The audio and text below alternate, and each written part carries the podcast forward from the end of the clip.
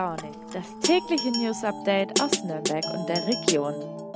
Hi zusammen und guten Morgen zu dieser Freitagsfolge von Früh und Launig, heute am 25. März.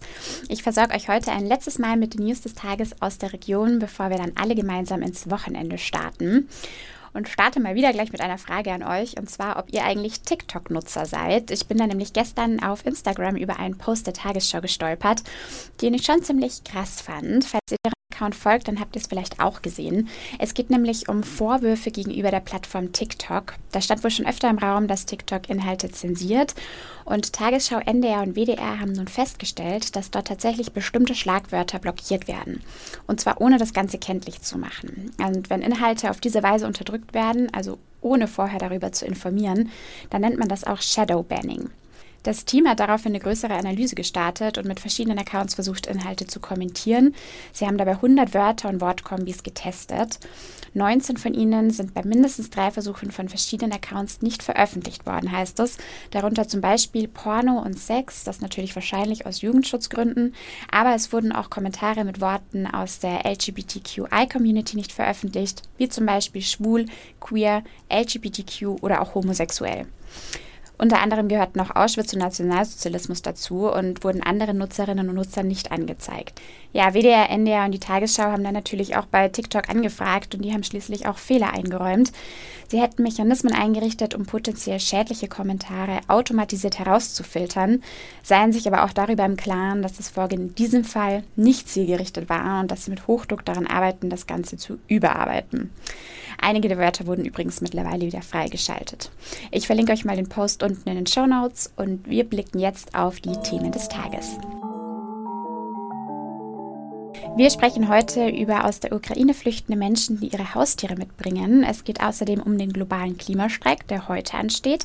Und wie immer verabschieden wir euch mit den Wochenendtipps unserer Fein Raus-Redaktion ins Wochenende. Wir haben vorgestern schon darüber gesprochen, dass immer mehr Menschen auch hier in der Region ankommen, die vor dem grausamen Krieg in ihrem Heimatland der Ukraine fliehen. Und viele von ihnen haben aber nicht nur Angehörige dabei, sondern sie bringen auch Haustiere mit. Meine Kollegin Claudia Bayer weiß, was daran problematisch sein kann und welche Hilfsangebote es gibt. Hi, liebe Claudia. Du hast dich für deinen Text ja auch mit einer Ukrainerin unterhalten, die gemeinsam mit ihrer Mutter und ihren Haustieren kürzlich aus der Ukraine in Nürnberg angekommen ist, richtig? Ja, das war eine 34-jährige Tierärztin, die in Charkiw gelebt hat.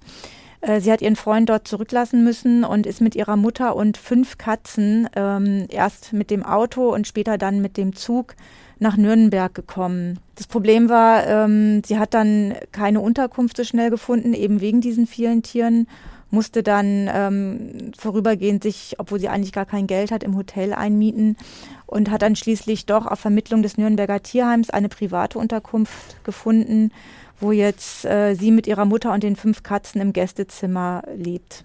Okay, das klingt dann tatsächlich nicht ganz so einfach. Inwiefern kann es denn dann problematisch sein, wenn flüchtende Menschen aktuell ihre Haustiere mitbringen? Die Mitnahme ist jetzt nicht so schwierig, ähm, weil die Grenzen sind offen. Es wird auch nicht, wie es sonst üblich ist, ähm, ein Heimtierpass gefordert.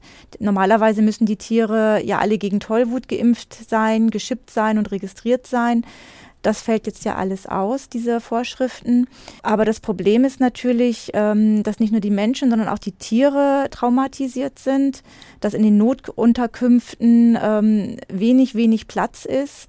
Und äh, lediglich in den städtischen Notunterkünften sind äh, Tiere erlaubt in Nürnberg. Und weil du jetzt die städtischen Nürnberger Notunterkünfte schon erwähnt hast, wie sieht es denn da aktuell aus? Wie viele Menschen mit ihren Haustieren sind dort untergebracht? Also aktuell ist in der Birkenwaldschule ähm, eine Notunterkunft mit 200 Betten vier Hunde, zwei Katzen und ein Vogel, äh, den äh, jemand mit der Hand bis nach Nürnberg gebracht hat, untergebracht. Und in der Bertolt Brecht Schule sind, also in der Turnhalle der Bertolt Brecht Schule, sind zehn Hunde, sechs Katzen, die bei ihren Haltern sind, weil man sie eben räumlich nicht trennen wollte.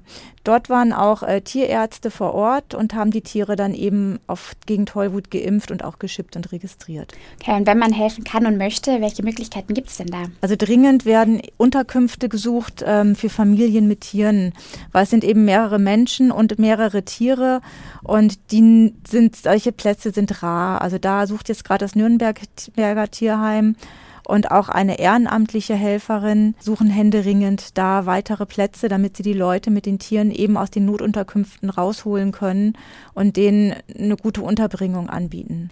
Danke dir, Claudia.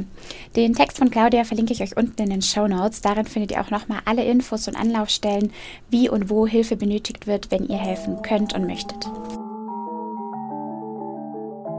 Heute ist es wieder soweit. Fridays for Future rufen zum globalen Streik auf für den Frieden und für die Klimagerechtigkeit. Besonders in den aktuellen Zeiten ist es natürlich ein wichtiges Zeichen. Und auch in Nürnberg werden wieder zahlreiche Menschen auf die Straße gehen. Mein Kollege Jan, aktuell Praktikant in unserer Nürnberger Lokalredaktion, weiß, was in diesem Jahr ein bisschen anders ist als gewohnt. Hi Jan, was wird denn diesmal anders sein als bei den Streiks zuvor? Also zum einen ist global was anders, das heißt generell bei allen Streiks am Freitag. Das Ganze geht jetzt nicht nur hauptsächlich gegen eigene Politiker, die wir hier haben, oder Parteien, ähm, sondern läuft unter dem Motto People not Profit. Und in Nürnberg ist insofern was anders, weil sonst immer tagsüber gestreikt wurde, jetzt aber bei Sonnenuntergang. Ja, und du hast das Motto gerade schon angesprochen. Was steckt denn genau hinter People Not Profit? People Not Profit, ähm, das ist eher ein internationales Motto der Bewegung, vor allem aus dem globalen Süden. Ähm, da geht es letztendlich darum, dass wir im globalen Norden eben die Klimakrise verursachen, aber nicht wirklich mit den Konsequenzen leben müssen, sondern die Leute im Süden, also in ärmeren Ländern und dass eben unser Wirtschaftssystem und unsere Politik oder Regierung eher darauf aus ist, in kurzfristigen Profiten zu denken und weniger für die Menschen eben. Okay, und welcher Grund steckt dahinter, dass statt morgens erst zu Sonnenuntergang hier demonstriert wird? Es wird deswegen bei Sonnenuntergang gestreikt, weil sich die Welt im Moment in einer, also sozusagen die Organisatoren in einer dunklen Phase befindet. Klimakrise, Corona-Krise, Ukraine-Krieg und dementsprechend oder gerade deswegen will man eben streiken. Und kannst du uns auch sagen, wo in der Region überall Streiks stattfinden? Ja, also wie gesagt, einmal hier in Nürnberg ist vermutlich dann die größte Veranstaltung. Es findet aber noch äh, vormittags in Erlangen was statt. Und in Fürth und in Forchheim zum Beispiel wird auch noch gestreikt. Vielen Dank dir, Jan. Der Klimastreik in Nürnberg beginnt heute übrigens um 18.30 Uhr am Kornmarkt und zieht dann über den Aufsatzplatz und den Frankenschnellweg zurück in die Innenstadt. Da findet dann eine Abschlusskundgebung statt. Es gibt aber auch schon bereits ab 13.30 Uhr an der Lorenzkirche bei der People Not Profit Convention die Möglichkeit, mit verschiedenen Organisationen ins Gespräch zu kommen, Wissen auszutauschen oder auch Banner zu basteln, also falls ihr dort vorbeigucken mögt.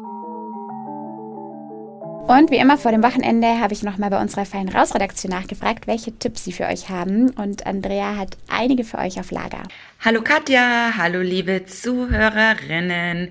Ja, wir sind in großer, großer Frühlingslaune und auch das Wochenende trägt ordentlich dazu bei.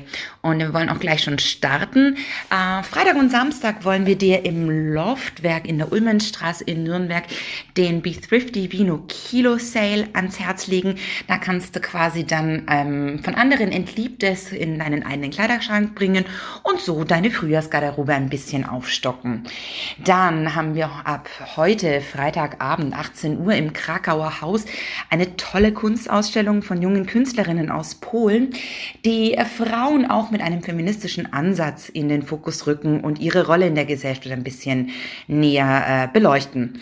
Dann haben wir, das ist unser Herzensthema schlechthin, ein Soli-Konzert und Achtung, Achtung, das findet jetzt erstmals nach langer, langer Abstinenz wieder in der Mutz, in der Musikzentrale in Nürnberg in Gostenhof statt. Und da treten am Samstagabend ab 19.30 Uhr unter anderem die Band Leoparden auf und der Erlös des ganzen Abends kommt einem Organ einer Organisation, einem lokalen Hilfsverein zugute, der wiederum die Kriegsflüchtenden aus der Ukraine unterstützt.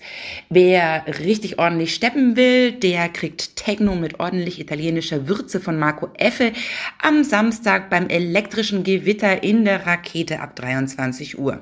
Und wer eher die Sonne genießen möchte und nicht den ganzen Tag verpennen will, für den haben wir auf unserer Seite www.fein raus und in unserer App jede Menge rund um den Frühling und um das, was uns jetzt hier raustreibt. Schönes Wochenende. Ciao. Und mit diesen Tipps und vor allem auch richtig guten und frühlingshaften Wetteraussichten verabschiede ich mich von euch und wünsche euch ein wunderbares Wochenende. Wenn das übrigens so weitergeht mit dem Sonnenschein, dann könnte in diesem Jahr sogar ein Rekord fallen. Den bislang sonnenreichsten März gab es nämlich laut deutschem Wetterdienst im Jahr 1953 mit 195,2 Sonnenstunden. Und am Montag lag die bisherige Sonnenstundenanzahl in diesem Monat schon bei 155,4 Stunden. Also gucken wir mal, wie es weitergeht. Übers Wochenende soll es ja erstmal so schön bleiben. Genießt also die Sonne und habt zwei schöne freie Tage. Am Montag begrüßt euch dann wieder Nina und sie nimmt euch gleich zwei Wochen lang mit durch den Morgen. Bis bald und macht's gut!